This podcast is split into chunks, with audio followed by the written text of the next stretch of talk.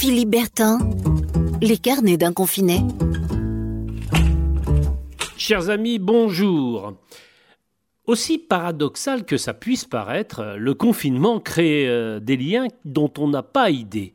Je peux vous en parler. Je viens de découvrir hier la tête de ma voisine d'en face, de l'autre côté de la rue. Jusqu'alors, ça fait quand même quelques années de cela, je ne l'avais jamais vue. Je la vois désormais chaque matin. Elle ouvre sa fenêtre, donne à manger aux pigeons. Ça me rappelle d'ailleurs une chanson de Jean-Jacques Goldman. On se fait un petit signe de la main et c'est parti pour une nouvelle journée de confinement. À cet instant, euh, je pense à ce film formidable, Une journée particulière. Ça se passe dans un quartier de Rome, au milieu des tours d'une grande cité.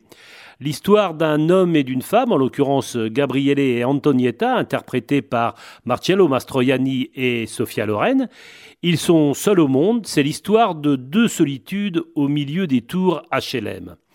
Notre vie, eh bien, elle est désormais faite un peu comme cela pour beaucoup d'entre nous, seuls, isolés, et c'est vers les autres que vont nos pensées. J'entends ce matin passer sous mes fenêtres, toute sirène hurlante, une ambulance de pompiers.